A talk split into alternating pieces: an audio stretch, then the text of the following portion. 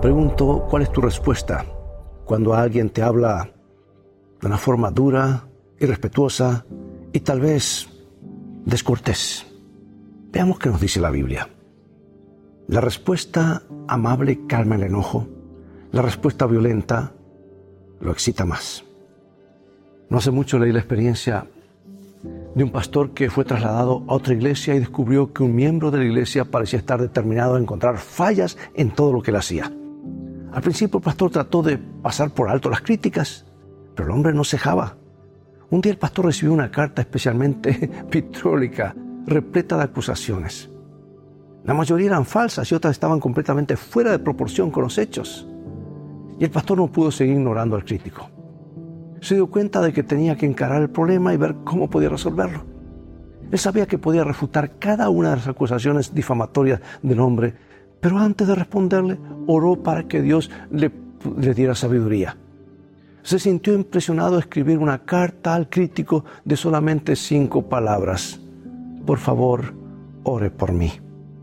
Y el efecto de esta sencilla respuesta fue un milagro conmovió el corazón del hombre quien alteró su actitud completamente. Y desde ese momento en adelante se convirtió en uno de los más firmes colaboradores del pastor. Vamos a considerar la respuesta de ese pastor por unos momentos.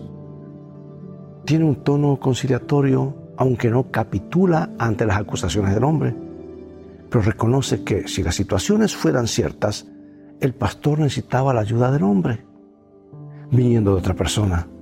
Esa respuesta podría interpretarse como una condescendencia, hasta con sarcasmo. Pero evidentemente este crítico, crítico sabía en el fondo de su corazón que ese pastor estaba hecho de material diferente, ¿verdad? ¿Sería por los intentos pacientes del pastor de ignorar las críticas? No sé. Pero sé que la mayoría de los seres humanos están dispuestos a ayudar a alguien que les pida ayuda. Ahora bien, no pensemos ni por un momento que cuando Salomón dijo que la blanda respuesta quita la ira, quiso decir que eso daba resultado todo el tiempo, especialmente si fuéramos sorprendidos respondiendo a nuestros críticos con palabras que provocan ira.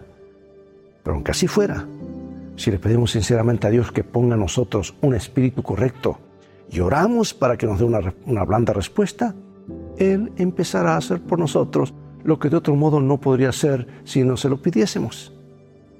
Dios te bendiga y te guarde. Y recuerda, estos principios en la Escritura son como nuestro GPS, que nos guían. Jesús es nuestro gran guía. Y seguirlo es haber descubierto una mejor manera de vivir.